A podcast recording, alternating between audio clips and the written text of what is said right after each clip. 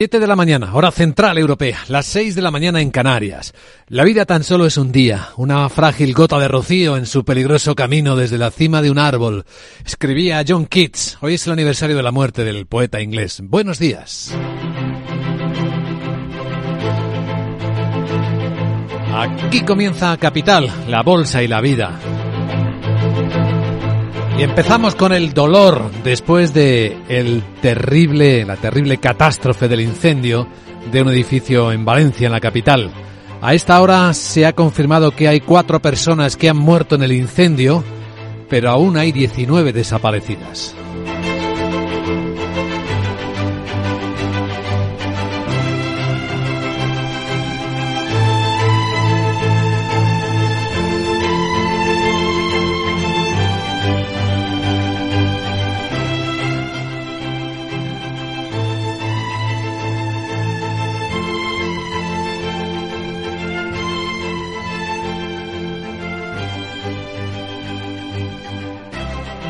Todavía hay muchas cosas por saber del desastre, de la catástrofe que ha vivido la capital de la comunidad valenciana. Todavía no han comenzado las investigaciones de qué originó el fuego que ha calcinado centenar y medio de viviendas relativamente modernas del año 2008. Todavía no hay una cifra definitiva de daños humanos, lo que decía hace unas horas el subdirector de emergencias de Valencia, Jorge Suárez tenemos que, confirmar la peor de las hipótesis que teníamos en este momento. Sí que se puede confirmar que hay cuatro personas fallecidas.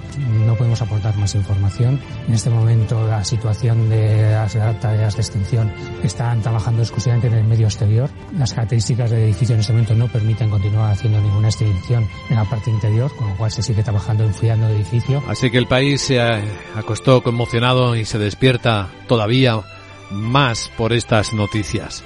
Iremos actualizándola. Es una parte de observación con la que empezamos, con la que despertamos este viernes.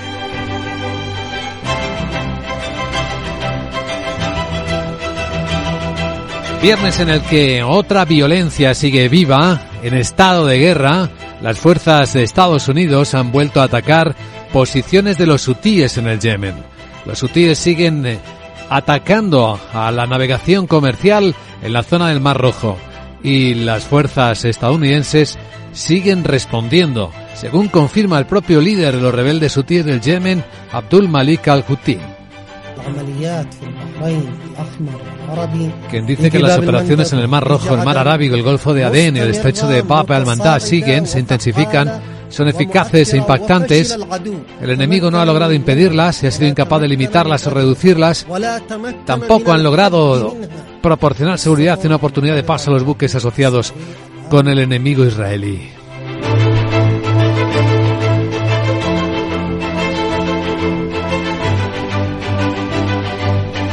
En el lado de Gaza, de momento Israel mantiene sus planes para seguir la operación terrestre por la ciudad de Rafah.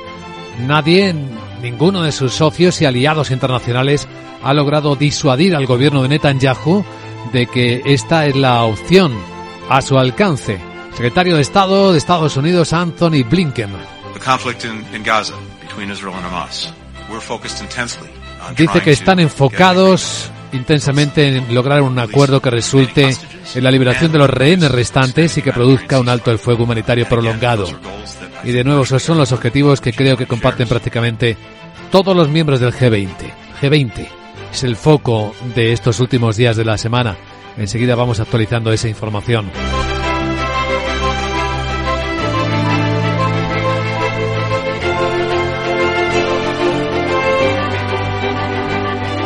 Mientras que en los mercados del mundo se vive, se sigue viviendo la fiesta tecnológica. Espectáculo e hito batido anoche en el mercado americano por Nvidia. Jamás en la historia habíamos visto, nunca en la historia de la humanidad, en un solo día, que una sola compañía, un solo valor, fuera capaz de generar un aumento de capitalización de 277 mil millones de dólares. Bate, pero bate del todo a lo que logró Meta hace apenas unas semanas. Nvidia ha no solo abatido las expectativas de los analistas, lo contábamos ayer y analizábamos en este programa, sino que se ha convertido en una auténtica máquina de imprimir dinero que está llevando a los expertos del mercado hacer un nuevo cálculo. Esto de la inteligencia artificial, hay que calcular de nuevo qué beneficios nos va a dar en el futuro, qué es lo que se descuenta y que no está incluido en el precio de hoy. Intentaremos responder a esa pregunta. ¿Es demasiado caro para comprar o quizás todavía no?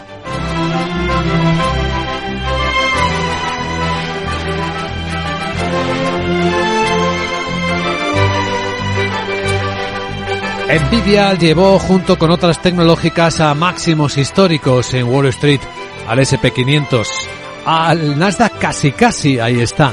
Los futuros americanos siguen tranquilos un día después de este show de fuegos artificiales tecnológicos. El futuro del SP, cinco puntos arriba, es una décima en 5103 pues mantiene este tono positivo también en el resto del mercado bursátil del mundo. El futuro del Eurostox viene subiendo igual, una décima, en 4.873 y la sesión de Asia, tranquila.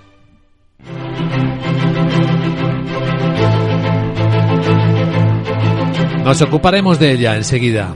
Y nos ocuparemos de las expectativas, porque hoy tenemos entrevista exclusiva con el vicepresidente de la División de Estudios de la Reserva Federal de San Luis, Carlos Garriga. Estaremos con él hablando ya no tanto de los tipos de interés cuando van a bajar, porque ya el mercado de apuestas está muy maduro, sino de otros elementos cruciales. ¿Cómo va a manejar la Reserva Federal su balance? La enorme cantidad de liquidez que ha sostenido claramente, evidentemente, al mercado hasta ahora y que en algún momento ha logrado parar alguna crisis como la de los bancos regionales de Estados Unidos. ¿Qué va a ir pasando con todo eso? ¿Qué podemos esperar del comportamiento de la inflación?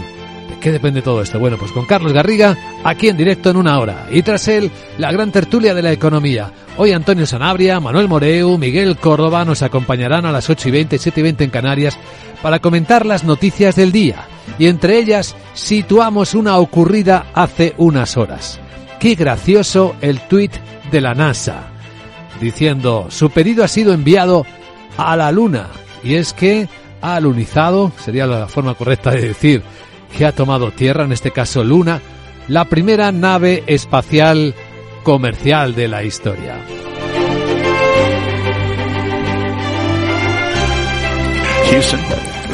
Odysseus has found his new home. Houston, Odiseo ha encontrado su nueva casa. Así que ya está ahí la nave, va a investigar, va a explorar qué tipo de riqueza se puede extraer de la Luna. Bill Nelson, administrador de la NASA, lo decía solemnemente. Today, for the first time in more than a half century, the U.S. Por primera vez en más de medio siglo Estados Unidos ha llegado a la Luna. Por primera vez en la historia de la humanidad, una empresa americana ha lanzado y dirigido el viaje hasta allí. Pues ahí tenemos algunos componentes del comienzo de este viernes 23 de febrero. Enseguida, antes de detenernos en el detalle de lo que está pasando en el mercado asiático y de cómo están afectando todas estas historias, la actualización, escucha las noticias que despiertan la economía en Capital Radio con Miguel San Martín.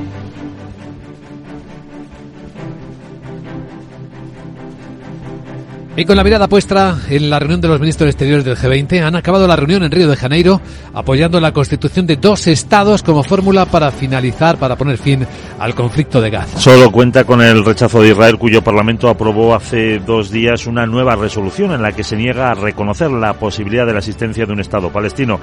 El alto representante de la Unión para Asuntos Exteriores, Josep Borrell, asegura que la seguridad de Israel depende de la existencia de ese Estado de Palestina. El secretario de Estado de Estados Unidos, Anthony Blinken, sí ha discrepado con el presidente de Brasil, con Luis Ignacio, Luis Ignacio Lula da Silva, por su comparación entre la ofensiva de Gaza y el Holocausto. Obviamente la comparación de Gaza con el holocausto, estamos profundamente en desacuerdo. Esto es también algo que, que hacen los amigos. Podemos tener estos desacuerdos, incluso profundos desacuerdos sobre la cuestión, una cuestión en particular. O debería decir incluso un aspecto de la cuestión. Pero así continuar todo el trabajo vital que estamos haciendo juntos.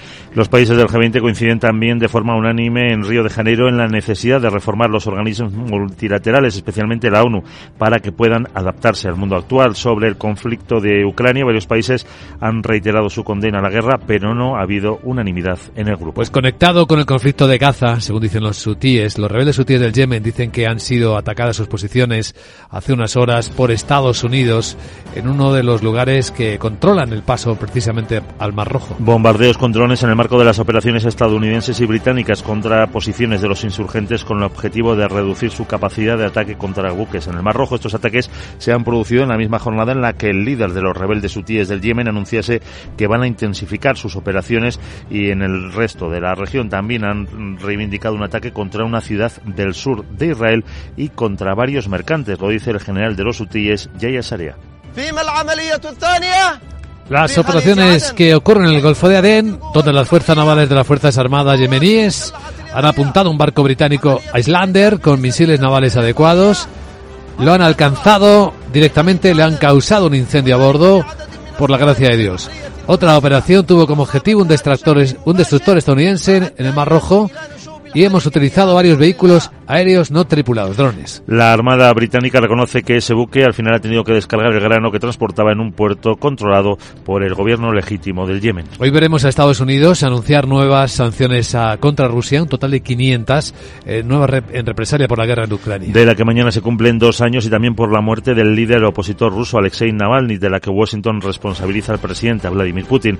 El Departamento del Tesoro no ha especificado si se trata de entidades públicas, empresas o individuos relacionados con el el gobierno ruso tampoco ha especificado qué sectores de la economía de ese país se verán afectados. En el lado europeo, los agricultores siguen estando ahí protestando. Han pedido al Europarlamento que modifique las condiciones de suspensión de los aranceles a las exportaciones ucranianas. Ante el riesgo que implica para algunos sectores, para países de la Unión también, después de que respaldaran prolongar a junio del 25 la suspensión de esos aranceles. Alertan las organizaciones agrícolas, mm, los países, de que la sostenibilidad económica de los sectores de la carne, de aves, huevos, azúcar y cereales y la miel de, Unión, de la Unión Europea está en peligro. Letonia ha prohibido hoy importar productos agrícolas rusos y bielorrusos, así como alimentos para animales para el consumo interno. A su vez, la Comisión Europea ha propuesto más medidas a corto y medio plazo para aliviar la carga administrativa que pesa sobre los agricultores con simplificación de requisitos y de controles para recibir ayudas. El Ejecutivo Comunitario lanzará una encuesta online para identificar sus preocupaciones, sus cargas administrativas y la complejidad derivada de las normas de la nueva PAC. Las medidas que se debatirán con los Estados en el Consejo del lunes incluyen simplificar requisitos de condicionalidad de gestión y respeto medioambiental que han de cumplir los agricultores para no ver reducidas sus ayudas y que resultan difíciles de implementar. También la Comisión Europea va a insistir en la próxima conferencia de la Organización Organización Mundial del Comercio en la necesidad de acabar con los subsidios agrícolas que distorsionan los mercados. De hecho, se prevé que sea otro de los puntos principales en esa reunión de tres días que comienza el lunes. Será la cuestión de las reservas nacionales de alimentos que poseen países como India, cuyo gobierno compra con ese argumento cereales, sobre todo arroz, a sus productores a precios superiores a los de mercado. Los eh, países más desarrollados consideran que en la práctica se trata de subsidios que distorsionan el mercado alimentario mundial más sensible desde que la guerra de Ucrania ha elevado los precios. Por lo demás, hoy tenemos reunión del ECOFIN, ministro de Economía y Finanzas de la Unión Europea, para van a estudiar eh, cómo reforzar el papel del Banco Europeo de Inversiones. Y la duda es si se debería invertir también en proyectos armamentísticos. Los ministros de Finanzas de la Unión se reúnen de manera informal en Gante para impulsar inversiones en las políticas clave del bloque, aunque la cita comenzará con una sesión de los titulares de finanzas de la eurozona, el Eurogrupo, dedicada a las prioridades para el próximo ciclo político con respecto a la Unión del Mercado de Capitales. También forma parte del orden del día la energía nuclear, que muchos socios impulsan, sobre todo Francia, pero otros no la ven como una fuente esencial en la transición. Por lo demás, la Unión Europea de Transportistas por Carretera está pidiendo a los Estados socios de la Unión que apuesten por los combustibles renovables. En una carta conjunta dirigida a los Estados miembros han mostrado su preocupación por las decisiones que se están adoptando sobre las futuras normas reducción, de reducción de las emisiones de CO2 para los vehículos pesados y creen que no reflejan debidamente el importante potencial de los ecocombustibles. Argumentan que los neutros en CO2 pueden acelerar la transición hacia un sector pesado más sostenible. Y con efecto en España, el Tribunal de Justicia de la Unión Europea ha dictado una sentencia que abre la puerta a que los empleados públicos interinos de larga duración en España se conviertan en fijos. Es la respuesta de la justicia europea a una consulta del Tribunal Superior de Justicia de Madrid en relación con varios litigios. La Corte Comunitaria considera que a falta de medidas adecuadas en el derecho nacional para prevenir y, en su caso, sancionar los abusos derivados de la utilización sucesiva de contratos temporales, incluidos los indefinidos, no fijos prorrogados sucesivamente. La conversión de esos contratos temporales en fijos puede constituir tal medida. Además, advierte contra la consecución abusiva de esos contratos públicos en varias administraciones españolas. Bueno, y sobre lo que viene, antes de echar un vistazo a la agenda de Sarabot, recordamos que los agricultores mantienen su calendario de protestas. Hay actos convocados en Canarias o en León. Las protestas de los agricultores se han concentrado este jueves pasado en los puertos de Algeciras y Valencia, mientras ya preparan otra gran tractorada en Madrid el próximo lunes y están ultimando en estos momentos la operativa. El titular de Agricultura, Luis Planas, ha calificado de mito que entren en la Unión alimentos sin control. Asegura que las fronteras comunitarias son las más seguras después de las de Estados Unidos, pero admite las dudas de los agricultores. Nosotros eh, producimos en determinadas condiciones, prohibimos determinados productos fitosanitarios y hay países terceros que los emplean. ¿Hay ahí un problema de competencia desleal? Sinceramente yo creo que sí. Y nuestros agricultores se quejan en ocasiones de ello y tienen, en mi opinión, razón.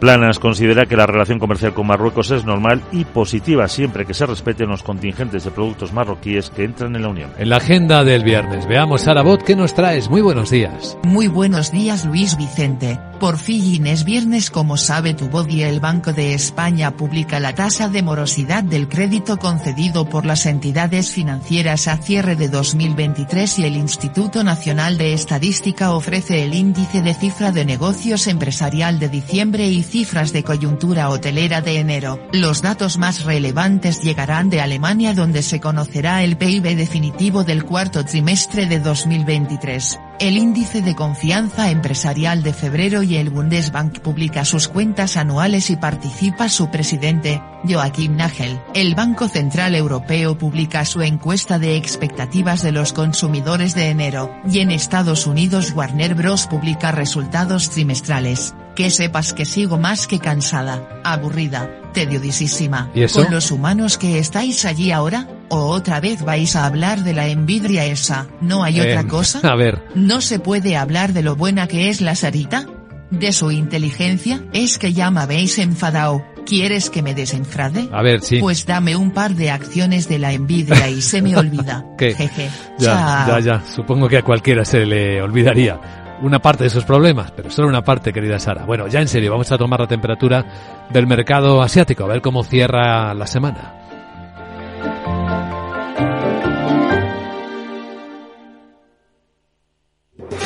¿Estás harto de bajas rentabilidades? ¿No quieres seguir pagando altas comisiones a tu banco o gestora? Finicens es la solución perfecta para gestionar tu patrimonio. Traspasa tus fondos de inversión a Finicens y podrás obtener una mayor rentabilidad. Infórmate en el 91 048 3004 y en finicens.com.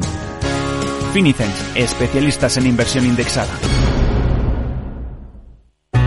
Solo los más rápidos disfrutarán de ofertas increíbles en el corte inglés. Y también los expertos en renovar su casa, con hasta un 60% de descuento en una selección de ropa de cama, baño y artículos de menaje de mesa y decoración marca el corte inglés. Así son las ofertas límite. Hasta el 29 de febrero en tienda web y app del corte inglés. Capital, la Bolsa y la Vida, con Luis Vicente Muñoz.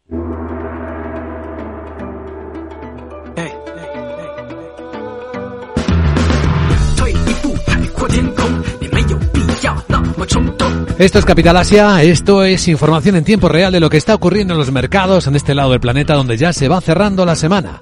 Y estamos observando una sesión que después de los máximos en Wall Street pues viene bastante tranquila, con subidas en casi todas las bolsas y con alguna ausencia como la de Japón. Hoy está cerrada la bolsa de Tokio porque ¿qué fiesta es? Sandra Torcías, buenos días. Buenos días, es el cumpleaños del Día del Emperador, desde aquí lo felicitamos. Pues le felicitamos al emperador, aunque bueno, hay algo de actividad en eh, Japón. Están analizando los analistas, aunque haya fiesta en la bolsa, las palabras de Makoto Sakurai. ¿Quién es este hombre? Pues es un exmiembro del Consejo del Banco Central y en, teoría mantiene todavía estrechos vínculos con los actuales responsables eh, políticos. Eh, Sakurai lo que ha dicho es que el Banco de Japón está totalmente preparado ya para poner fin a los tipos negativos y que podría hacerlo incluso en el mes de marzo, eso sí, con una condición, si se observan fuertes subidas de los salarios superiores al 4%. Y es que las negociaciones salariales, como ha reconocido el propio gobernador del Banco Central de Japón, en las que se fijan los sueldos para 2025 van a ser un factor clave a la hora de decidir cuándo se retira el enorme estímulo monetario del banco japonés. Las grandes empresas van a celebrar esas negociaciones con los sindicatos el 13 de marzo, antes de la reunión del Banco de Japón, que es el 18 y el 19 de ese mismo mes. Y los economistas prevén subidas de alrededor del 3,9% de media y que se supere el acuerdo de 2023, que fue del 3,58, que fue el más alto, por cierto, en 30 años. Sakurai dice que los tipos de interés reales en Japón son anormalmente bajos comparados con otros eh, países y cree que el Banco de Japón debe reducir lo que considera ex estímulos excesivos. Hoy tenemos otra sesión tranquila, parece, de momento en la bolsa china. Bueno, la verdad es que está completamente plano la bolsa de Hong Kong. Se han publicado datos de los precios de las viviendas nuevas en China. Recuerden que la crisis inmobiliaria sigue estando ahí. ¿Y qué nos dicen los precios de las viviendas nuevas? Pues a pesar del apoyo político, los precios han seguido cayendo en el mes de enero, un 0,3% respecto a diciembre.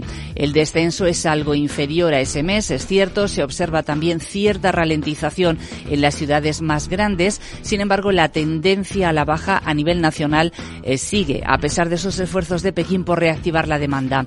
Con respecto al año anterior, los precios de la vivienda nueva china han caído un 0,7%, la mayor caída en 10 meses. Esto se produce a pesar de la baja base comparativa con enero de 2023, cuando los precios cayeron un 1,5% debido a las perturbaciones que provocó la pandemia. Por cierto que también hemos conocido datos preliminares de ventas de coches en febrero. La Asociación China de Automóviles espera una caída de las ventas este mes de casi un 16% por dos motivos. Este año se ha celebrado el Año Nuevo Lunar en febrero, se han comprado por tanto menos coches y por otro lado los consumidores parece que están esperando más rebajas en los precios, sobre todo en los coches eléctricos. Bueno, en el lado empresarial siguen siendo noticia los resultados empresariales. A ver qué impacto tiene luego en Europa los de Standard Chartered. Si este banco cotiza en la bolsa de Londres, pero tiene la mayor parte de sus ingresos en Asia. Ha mejorado beneficio operativo un 18%, ha estado en línea con las previsiones, anuncia un plan de recompra de acciones, mil millones de dólares y eleva de forma considerable el dividendo. El banco tiene como objetivo devolver al menos 5.000 millones de dólares a los accionistas en los próximos tres años. Por cierto, que también asume un deterioro de 850 millones de dólares por la participación que tiene en el banco chino Bohai Bank. Es la segunda vez que amortiza el valor de esta unidad afectada por los préstamos que no puede cobrar. La actualidad en Capital Asia.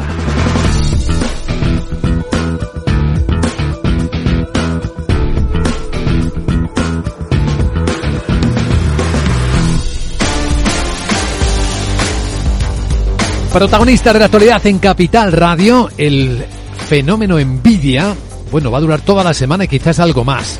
Porque, ¿cómo definir lo que pasó anoche en el mercado americano una vez que empezó a cotizarse el resultado mucho mejor de lo esperado del mayor fabricante de chips de inteligencia artificial del mundo, Laura Blanco. Buenos días. Podemos usar la palabra vértigo, shock, alucinaciones. Buenos días, Luis Vicente. Cualquiera de estos términos ayuda a describir las sensaciones en el mercado de la subida de Nvidia. Sigue marcando hitos. Suman un día 277 mil millones de dólares de valor de mercado al subir un 16%. Esto es como sumar en un día de golpe el valor de dos empresas Inditex. Nunca en la historia una empresa en bolsa añadió tanto valor en un día. El récord lo tenía Meta hace pocas semanas cuando sumó 197 mil millones en una sesión a su capitalización. Dicen que lo que pasa con Nvidia es como imprimir dinero, como lo que hicieron los bancos centrales. Su subida lleva máximos históricos a la bolsa americana, pero escucha lo que dice Carlos Doblado datos estratosféricos y un, y un movimiento que, vamos a decir, pues no cambia nada, ni en Nvidia, por supuesto, eh, ni en el mercado. No cambia nada porque la bolsa ya estaba en máximos históricos, porque el gráfico de Nvidia es estratosférico. ¿Esto es una burbuja, Luis Vicente? ¿O esto es una compra? Las rutinas de subida de precios en valor de la inteligencia artificial nos están impactando. Stunning, ¿no? Es la palabra americana que tendríamos que utilizar para explicar lo que nos pasa a ver el gráfico de Nvidia. Pero fíjate lo que dice Ross Mayfield de Bear Wealth Management. Nuevamente quisiera señalar que a diferencia de una bruja.com del año 2000, donde había muchas empresas no rentables cuya capitalización de mercado se duplicaba en la noche a la mañana como mínimo, las empresas que hoy en día están en la cima del mercado y las que están apalancadas en las grandes tecnologías y la tecnología de consumo y la IA, pues son principalmente personas que están ganando mucho y hay un caso de base real, ya sabes, fundamental para ellos.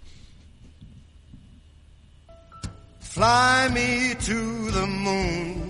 Let me play among the stars. La realidad es que Nvidia está en la luna de los mercados financieros, pero dicen los expertos que hay fundamentos, que esto no tiene que ver con la época de las burbujas.com. Ahora se dobla el precio o se multiplica por 500, pero eh, la subida, bueno, multiplicar por 500 no, se sube un 500 por 100.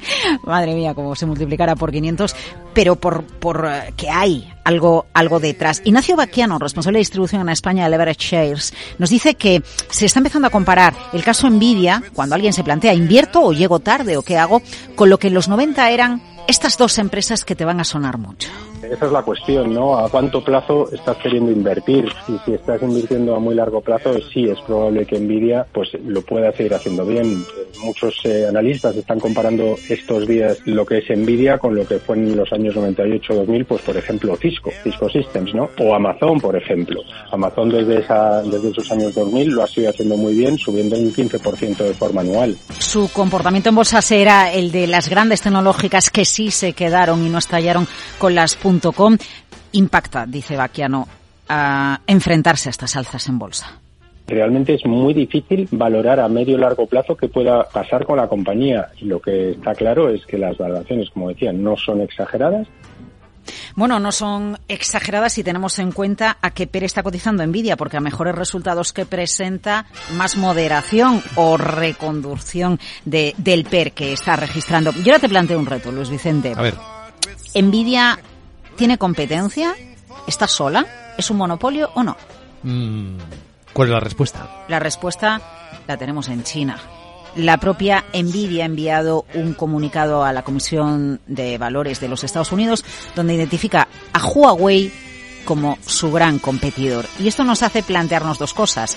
O Huawei efectivamente es su gran competidor o Nvidia, si tiene una situación de monopolio, ya le está diciendo al regulador cuáles son sus competidores para evitar que el regulador actúe sobre una empresa que no es muy difícil pensar si la inteligencia artificial estalla y sigue anclada en la Luna, alguien quiera intervenirla. Espera, espera un momento, porque hay otro competidor en bolsa. Eh, Miki, ¿podemos pinchar de nuevo a Frank Sinatra para que nos vuelva a llevar a la luna? Porque nos viene al pelo para la siguiente historia. Porque, ¿sabes cuánto, Laura, ha subido en bolsa este año la empresa que acaba de colocar en la Luna su satélite, su, su nave espacial, un 300%. Intuitive Machines es una compañía que tiene una historia corta, pero bueno, es la primera empresa privada que consigue posar en la Luna un artefacto espacial, el Odiseo. Intuitive Machines pertenece a un multimillonario estadounidense de origen iraní, que es el cofundador y principal accionista de esta compañía de la que hoy todo el mundo habla. De momento la información que nos llega es que ha conseguido alunizar bien. Bueno, parece que al revés, un poco patas arriba, pero bueno, está ahí y va a ser capaz de recoger algunas de las muestras de lo que va a ser el inicio de la nueva economía del espacio, que va a empezar con la minería. Houston, Odysseus has found his new home. Pues sí, como dices Luis Vicente, Odiseo ha encontrado su nueva casa. Es la economía de la Luna, es un paso más en la economía espacial.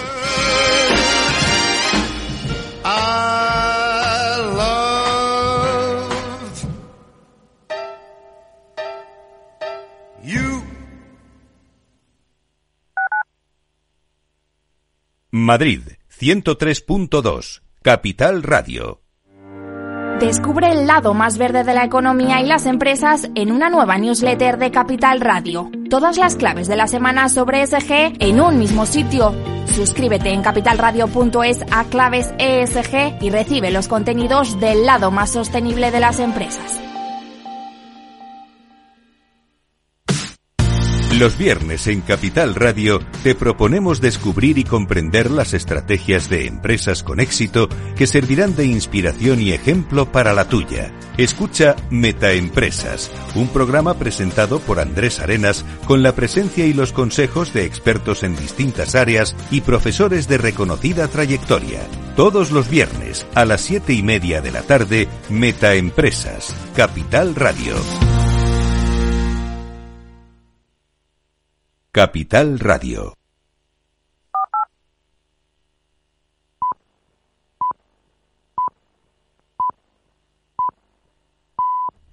Son las siete y media de la mañana, hora central europea, seis y media en Canarias. Nada es real hasta que se experimenta. Aún un proverbio no lo es hasta que la vida no lo haya ilustrado, decía John Keats, el poeta inglés, murió tal día como hoy.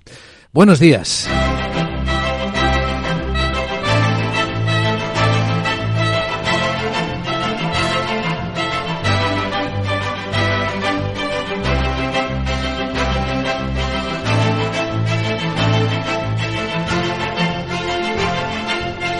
Capital, la Bolsa y la Vida, con Luis Vicente Muñoz.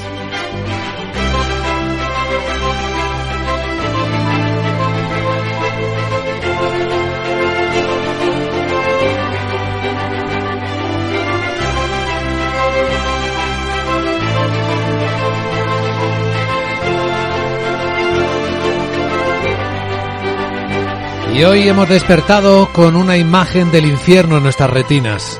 El incendio de los dos edificios en Valencia aún no ha terminado de darnos horrorosas noticias. No solo son las cuatro víctimas mortales, sino las 19 personas que aún al menos permanecen desaparecidas. Lo último que ha dicho el subdirector de emergencias de Valencia, Jorge Suárez, es esto tenemos que, que, confirmar la peor de las hipótesis que teníamos en este momento. Sí que se puede confirmar que hay cuatro personas fallecidas. No podemos aportar más información. En este momento la situación de las tareas de extinción están trabajando exclusivamente en el medio exterior. Las características del edificio en este momento no permiten continuar haciendo ninguna extinción en la parte interior, con lo cual se sigue trabajando enfriando el edificio. Así que estamos todavía en medio del trabajo, en medio del dolor esperando conocer algo más de cómo pudo ser posible lo que vimos todos con nuestros ojos, con eh, ese recubrimiento de poliuterano del exterior del edificio que lo permitió arder como una tea, como una terrible pira. Pues en esta escena, en el resto de la actualidad, empieza un día en el que los ministros del G20 de Exteriores han terminado la reunión preocupados por lo que está ocurriendo en Gaza, creyendo que la solución de los dos estados, uno palestino y otro israelí, es en lo que habría que trabajar, al menos es lo que ha transmitido de nuevo Anthony Blinken, el secretario de Estado de Estados Unidos. Recuerda que sobre este conflicto entre Israel y Hamas, que siguen centrados intensamente en tratar de conseguir un acuerdo que resulte en la liberación de los rehenes israelíes restantes y que produzca un alto el fuego humanitario prolongado. Y de nuevo esos son los objetivos que creo que comparten públicamente, decía todos los miembros del G20. Seguirán los trabajos, lo mismo que siguen los otros trabajos de la guerra. En el Golfo, en el Mar Rojo, los hutíes dicen que han recibido hasta cuatro ataques de las fuerzas estadounidenses y británicas, después de haber atacado ellos, primero como también el líder de los rebeldes hutíes del Yemen, Abdul Malik al-Houthi, reconoce. Insisten que las operaciones en el Mar Rojo, en el Mar Arábigo, el Golfo de Adén y el estrecho de Bab al-Mandab continúan, se, se, intensifican y asegura que son eficaces e impactantes. Que el enemigo no ha logrado impedirlas y que ha sido incapaz de limitarlas o reducirlas. Y que tampoco ha sido capaz de proporcionar seguridad y una oportunidad de paso a los buques asociados con el enemigo israelí. Así que esa tensión geoestratégica sigue estando ahí también, delante de nosotros. Pero llegamos al viernes, sin embargo, con una sensación de fiesta en los mercados, con la tecnología de nuevo como gran protagonista. Y entre las empresas tecnológicas, Nvidia, con ese espectáculo que anoche vivió, protagonizó en Wall Street con un hito en la historia de los mercados del planeta. Jamás En un solo día, una sola empresa, un solo activo había sido capaz de generar tanto valor bursátil. La capitalización de esta compañía subió en 277 mil millones de dólares, lejos incluso de lo que había logrado Meta, Meta Facebook, hace apenas unas semanas con sus buenos resultados. Pues hasta esto ha pulverizado Nvidia. Claro, todo el mundo se pregunta, ¿esto tiene todavía recorrido hacia adelante? Hay que revisar la nueva relación entre el precio que se paga en el mercado por los beneficios futuros que se descuentan, pues eh, no hay demasiado miedo, ni demasiadas eh, advertencias de que se trate de una burbuja. La inteligencia artificial está abriendo un mundo increíble. Además, entre los protagonistas del día tenemos eh, la nueva carrera de la nueva economía espacial. Ya hemos contado cómo ya está en la Luna la primera misión comercial privada que se ha lanzado de la empresa americana Intuitive Machines, el Odiseo, que tiene ahí como objetivo empezar, bueno, quiere tener una presencia muy habitual en, en la Luna y quiere empezar pues a recoger algún tipo de mineral, recoger información, ver de qué manera puede empezar a explotarse todo eso. La verdad es que la noche ha sido muy cinematográfica, con la NASA diciendo su pedido está enviado, lo han tuiteado y todo, y a la Luna. Y la voz del retransmisor de la NASA diciendo esta curiosa frase. Houston, Odysseus has found his new home. Houston, Odiseo ha encontrado su nueva casa, que con más detalle y protocolo volvía a explicar el administrador de la NASA, Bill Nelson. Hoy, por primera vez en más de medio siglo, Estados Unidos ha llegado a la Luna. Por primera vez en la historia de la humanidad, una empresa estadounidense ha lanzado y ha dirigido el viaje que llega hasta allí. Sí, una empresa privada. Es otro de los hitos con los que despertamos este viernes 23 de febrero. Entre nuestros contenidos eh, de inteligencia económica y de profundidad vamos a ocuparnos de la inflación, de los grandes temas, de la actuación de los bancos centrales, porque vamos a entrevistar en exclusiva dentro de media hora en Capital Radio al vicepresidente de la División de Estudios de la Reserva Federal de San Luis, Carlos Garriga. Y tras él entraremos en la gran tertulia de la economía. Hoy nos acompañarán Antonio Sanabria, Miguel Córdoba y Manuel Moreu para poner en contexto las noticias que despiertan la economía y que a continuación presentamos con Miguel San Martín.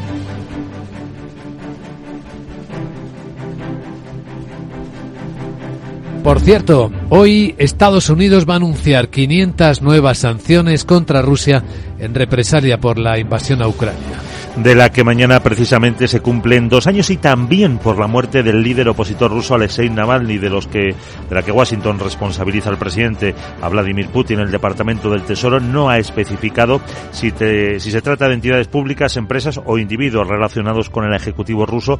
Tampoco ha especificado qué sectores de la economía de ese país se verán afectados. Pues saben que a los agricultores europeos les preocupan las exportaciones de Ucrania, que van a estar otro año sin aranceles. Hay varios organizaciones que le están pidiendo al Europarlamento que modifiquen esas condiciones.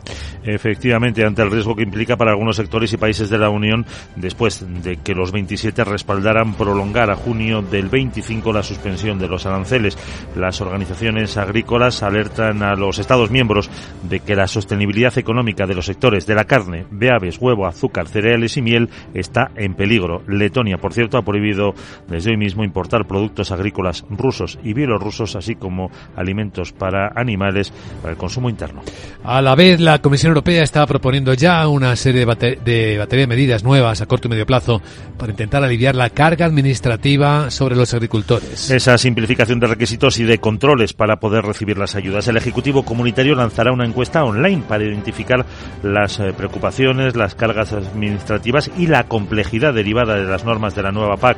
Las medidas que se debatirán con los estados en el Consejo Consejo de este próximo lunes incluyen simplificar requisitos de condicionalidad de gestión y respeto medioambiental que han de cumplir los agricultores para no ver reducidas sus ayudas y que la verdad resultan difíciles de implementar. En España van a seguir protestando los agricultores. Mantienen el calendario, hay actos próximos en Canarias o en la provincia de León, por ejemplo. Se han concentrado ayer en los eh, puertos de Algeciras y Valencia, mientras preparan ya otra gran tractorada en Madrid el próximo lunes, coincidiendo con ese Consejo de la Unión Europea, y ya están ultimando en estos momentos la operativa con la delegación del Gobierno. El ministro de Agricultura, Luis Planas, ha calificado de mito que entren en la Unión alimentos sin control. Dice, de hecho, que las fronteras comunitarias son las más seguras después de las de los Estados Unidos, aunque eso sí, reconoce las dudas de los agricultores. Nosotros eh, producimos en determinadas condiciones. Prohibimos determinados productos fitosanitarios y hay países terceros que los emplean. ¿Hay ahí un problema de competencia desleal? Sinceramente yo creo que sí. Y nuestros agricultores se quejan en ocasiones de ello y tienen, en mi opinión, razón. Aunque considera Planas que la relación comercial con Marruecos es normal y positiva, siempre que se respeten los contingentes de productos marroquíes que entran en la Unión. Escucha lo que viene en Capital Radio. Hoy reunión del ECOFIN, de los ministros de Economía y Finanzas de la Unión Europea, van a estudiar cómo reforzar el papel del BEI, del Banco Europeo de Inversiones. Y ahí está la duda de si debería invertir también en proyectos armamentísticos. Los ministros de Finanzas de la Unión se reúnen de manera informal en Gante para impulsar inversiones en las políticas clave del bloque, aunque la cita comenzará con una sesión esta mañana de los titulares de finanzas de la Eurozona, el Eurogrupo, dedicada a las prioridades para el próximo ciclo político con respecto a la unión del mercado de capitales. También forma parte del orden del día la energía nuclear, que muchos socios impulsan, sobre todo Francia, pero otros no la ven como una fuente esencial en la transición. Hablando de energía, para la movilidad, la Unión Europea Transportistas por Carretera pide a los Estados miembros de la Unión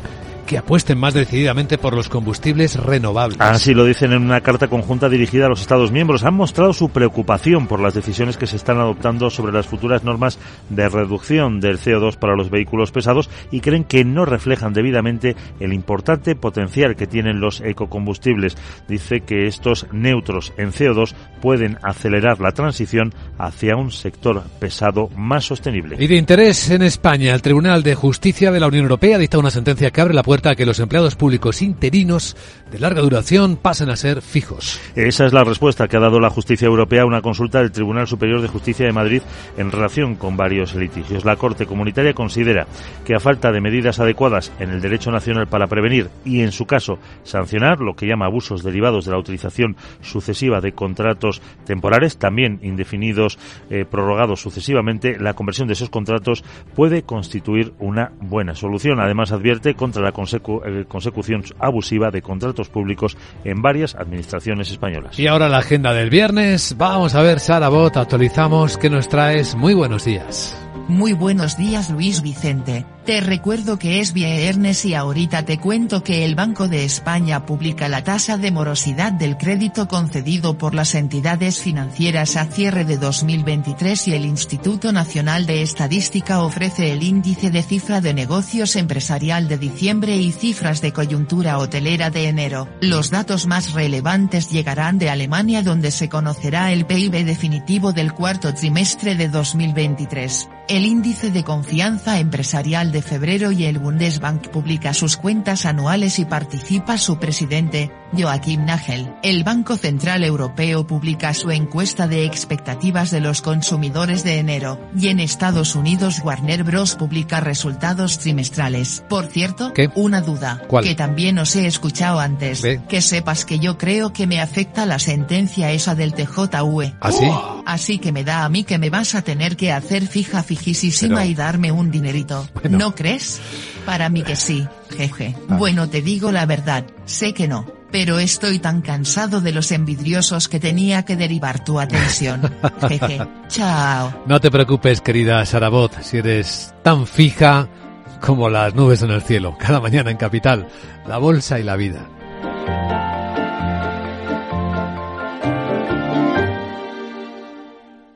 ¿Estás completamente seguro de que la rentabilidad de tus planes de pensiones es la mejor que puedes obtener? Si tu gestor solo te ofrece los planes de su banco, estás perdiendo oportunidades y, lo que es peor, años de rentabilidad para ti. En Velaria Inversores estamos a tu servicio, no al del banco. Trabajamos con 180 planes de pensiones de las entidades más punteras de España y de ellos solo te ofrecemos los de mayores perspectivas de rentabilidad, sin ningún coste para ti. Si quieres más rentabilidad, visita velariainversores.com.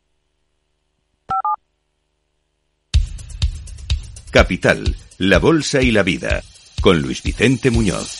Informe de preapertura de mercados en Capital Radio con la información de las pantallas de CMC Market Brokers. Vemos que el viernes llega tranquilo. Después del impacto positivo que tuvieron las cuentas de las tecnológicas y de los máximos a los que llevaron a Wall Street, pues tenemos el futuro americano a esta hora muy tranquilo, plano. Apenas sube tres puntos el SP500 en 5101. Sí, en máximo histórico. Tenemos el futuro europeo subiendo una décima, el Eurostox en 4.874. Y luego veremos enseguida cómo la sesión asiática también va a cerrar tranquila este viernes. Sandra Torrecillas, buenos días. Buenos días y hoy esperamos más de lo mismo, es decir, subidas generalizadas apoyadas en ese buen comportamiento de las firmas de tecnología, arrastradas a su vez eh, por los buenos datos de Nvidia. En la sesión de ayer sumó una espectacular cifra de 277.000 millones de dólares de capitalización bursátil. Las acciones de tecnología en Europa también se han apuntado a esa ola de subidas, aunque algunos indicadores técnicos muestran señales de un posible sobrecalentamiento. Pese a ello, Nicolás López, director de renta variable de Singular Bank, cree que hay que seguir en el sector hacer eh, estimaciones precisas pues es muy difícil ¿no? yo creo que es un carro al que hay que subirse porque lo que sí tenemos todos es eh, bueno pues esa percepción o esa intuición ya basada por supuesto en, hechos reales de que ahí va a haber eh, mucho crecimiento. Eh, ahora es muy difícil saber exactamente cuánto pero desde luego yo creo que el mercado va a seguir apostando no porque el, el crecimiento futuro va a justificar las valoraciones que tenemos ahora.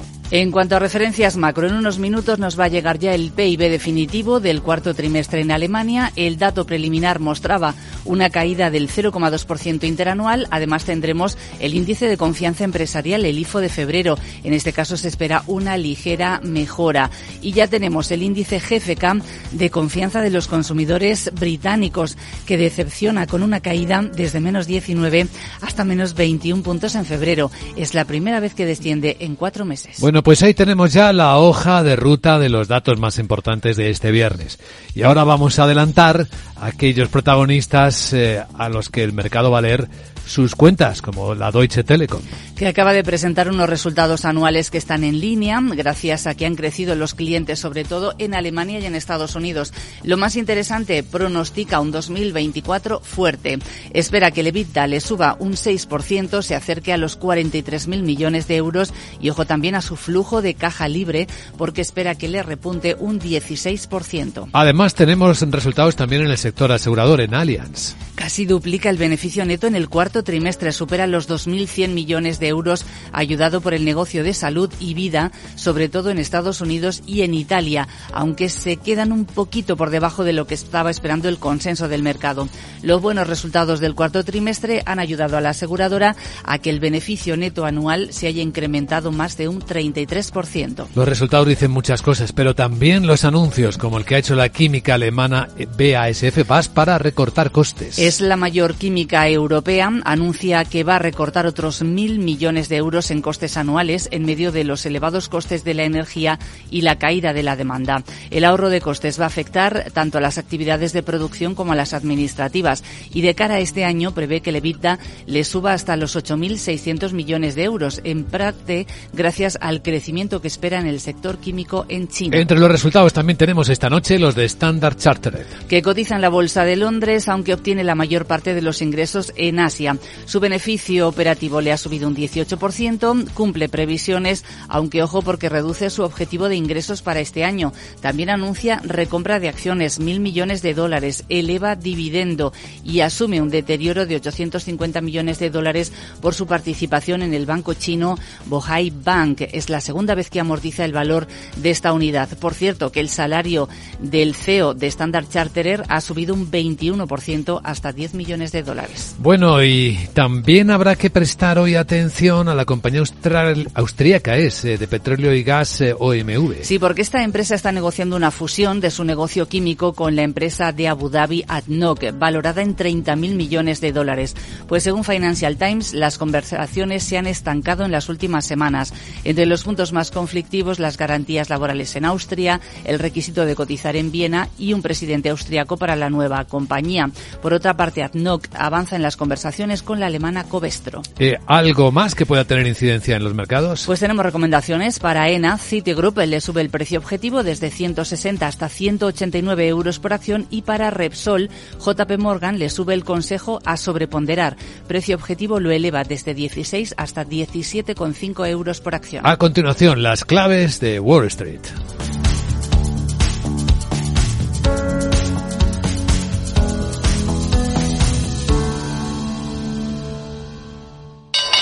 ¿Te interesa la bolsa? Invierte en acciones y fondos cotizados sin comisiones hasta 100.000 euros al mes. ¿Has oído bien? Sin comisiones.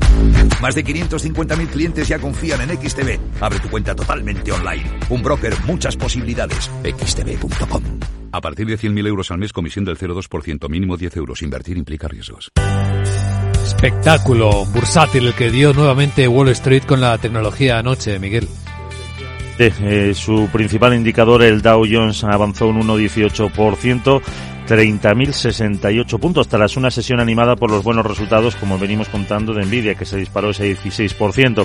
Así el Nasdaq, donde están las tecnológicas, subía por encima de todos los demás prácticamente un 3%, pero el S&P 500 también eh, avanzó un 2,11, 5.086 puntos, rozando otra vez un nuevo récord histórico. Eh, el efecto contagio de Nvidia se dejó notar en las otras grandes tecnológicas. Meta un 3,87%, Amazon 3,5%, Microsoft 2,3% o Netflix un 2,6%. Y esta fiebre compradora, dicen los analistas, por las grandes estrellas del momento, eh, va a callar los rumores de que Nvidia estaba sobrevalorada y que podría haber una burbuja en el sector eh, tecnológico, que fue el que más subió con un avance del 4,35%. En el Dow destacó al margen de las grandes tecnológicas Salesforce un 3,5%, IBM un 2,5%, pero hay que destacar la caída de Intel del 1,13%, que choca con AMD su rival que subía un 10,69 en el S&P 500. También destacó la subida de Moderna del 13,5 con unos resultados del último trimestre que mejoraban las previsiones, pero ojo, en el año perdió casi 5.000 millones de dólares frente a los beneficios de 8.600 del 2022. ¿Por qué? Pues porque ya no se compran vacunas contra la COVID. Los recortes para energéticas, Etsy se dejaba un 8,4 o una minera Newmont que bajaba un 7,5%. El petróleo superó los 78 dólares y medio el barril de West Texas. A continuación vamos a ver cómo se acerca el cierre del mercado asiático.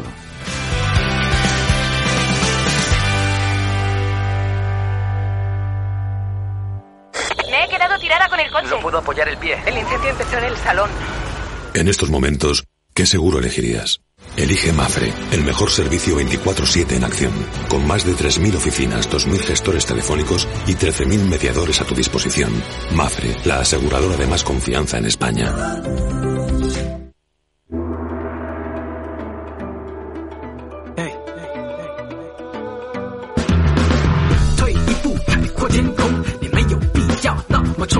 El mercado asiático muy tranquilo, acercándose a la última hora de negociación en la mayor parte de las bolsas que están abiertas. Hay alguna cerrada, como la de Tokio. Hoy celebran el cumpleaños del emperador y también de los máximos históricos en los que quedó ayer el mercado japonés. Y nada parece que esté enturbiando la escena de momento. En el resto de Asia tenemos subidas muy ligeras. En la bolsa de Hong Kong ni siquiera se aprecian.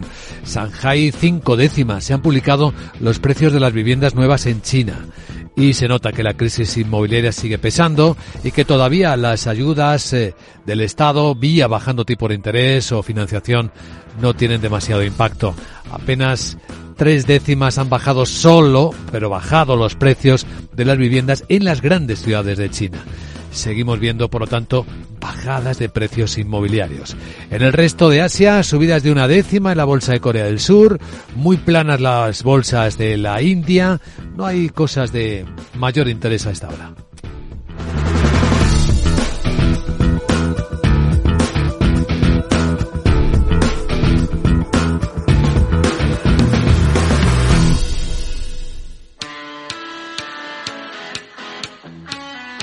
¿Estás pensando en crear tu página web profesional? Orange Empresas patrocina este espacio.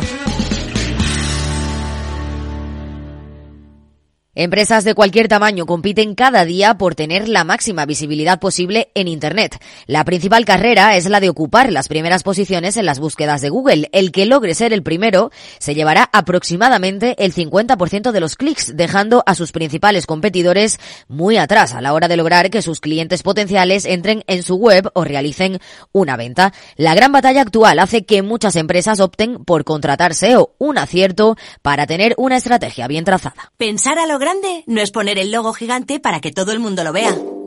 Es que todos te conozcan a través de Internet. En Orange Empresas te ayudamos a crear tu página web profesional y mejorar tu posicionamiento en Internet para aumentar tu visibilidad y conseguir nuevos clientes. Las cosas cambian y con Orange Empresas tu negocio también. Llama al 1414.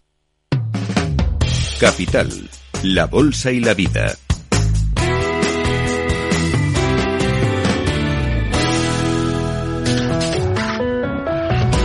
Veamos ahora qué cosas, qué historias están destacando algunos de los diarios más influyentes del mundo. En la portada del Wall Street Journal, Nvidia se acerca a una valoración de 2 billones de dólares por la insaciable demanda de chips de inteligencia artificial. Dice el diario que los chips realizan, que realizan cálculos de inteligencia son tan valiosos que se entregan en coches blindados. Curiosidad. El diario vuelve a atacar sobre lo que está ocurriendo con las empresas de redes sociales y en particular, en una información exclusiva dice el Wall Street Journal que el personal de Meta Facebook descubrió que la herramienta de suscripción de Instagram permitía la explotación infantil. Pero la compañía siguió adelante de todos modos, denuncia el diario.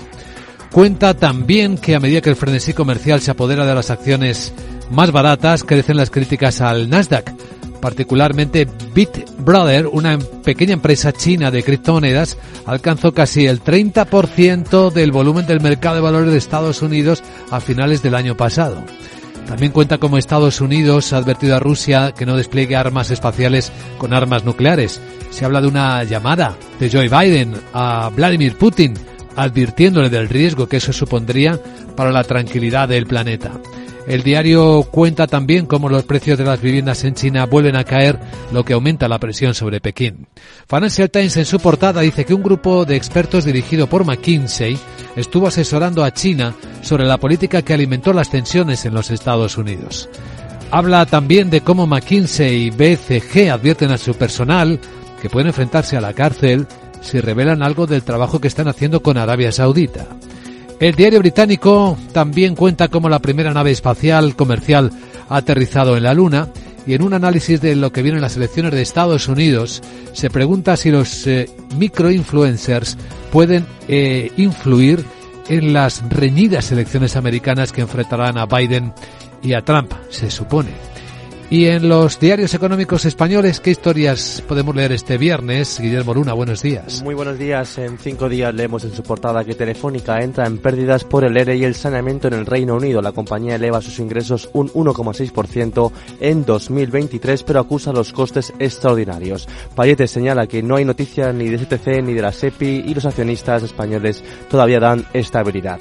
Vemos también en cinco días que Galán arremete contra los 40 tributos que paga. Iberdrola dispara el beneficio hasta los 4.800 millones y pagará 0,20 euros por acción a cargo en el año 2023. En el economista.es, Repsol invertirá hasta 19.000 millones entre 2024 y 2027. Condiciona un tercio de la inversión en España al marco regulatorio y fiscal. Vemos también que el IBEX paga un dividendo del 5%, el mayor de toda Europa. La rentabilidad que ofrece el índice español con sus pagos es la más alta frente al, es la más alta frente al Eurostock 50 desde hace 10 años con un 5% frente al 3,4% del europeo. Más asuntos, Salvador Illa dio contratos a dedo por 3.000 millones en la época de Ábalos y Coldo. En 2022 el PP ya denunció estas irregularidades. En materia internacional, China sortea a los aranceles de Estados Unidos a través del comercio con México. Fabricantes chinos se sitúan en la frontera. Finalmente, en expansión, el Tribunal de la Unión Europea urge a España hacer fijos los 600.000 interinos.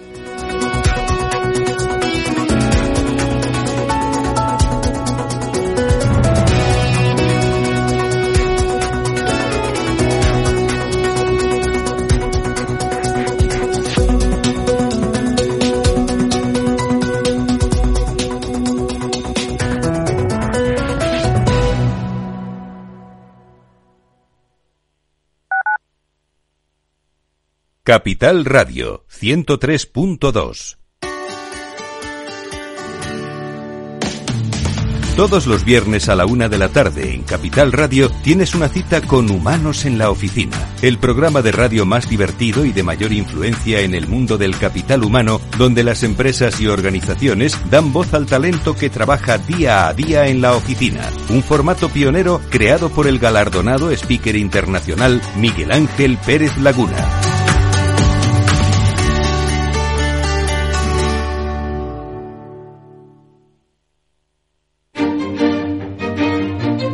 Valor Salud.